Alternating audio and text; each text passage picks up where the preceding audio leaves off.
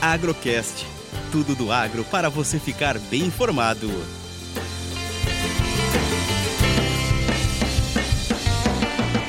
Mais uma análise do mercado de café, direto da mesa da Mina Sul.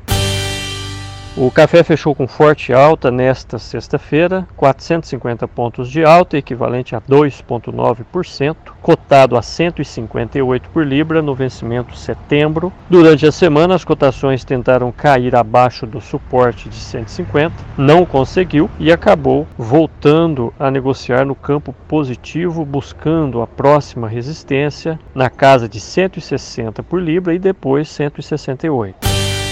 O dólar caiu durante toda a semana, fez uma mínima hoje de manhã a 4,89, voltou para 4,95. Segue uma tendência baixista em função do grande fluxo de dólar entrando no Brasil e diante da expectativa de aumento nas taxas de juros em função da inflação.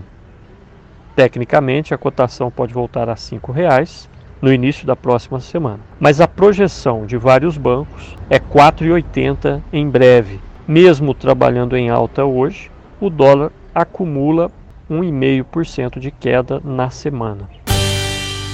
Mercado físico um pouco mais agitado, preços para cafés finos em torno de 840, cereja descascado fino em torno de 900, para safra 22 em torno de 875 reais a bica corrida natural. Produtores estão cuidando da colheita, o volume de café aumenta nos armazéns e tudo indica que será uma boa safra em termos de qualidade. Eu sou Eberson Sastre e a todos um excelente final de semana.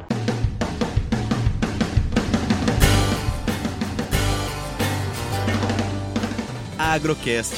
Commodities, economia, sustentabilidade e todos os assuntos relevantes do agro você encontra aqui.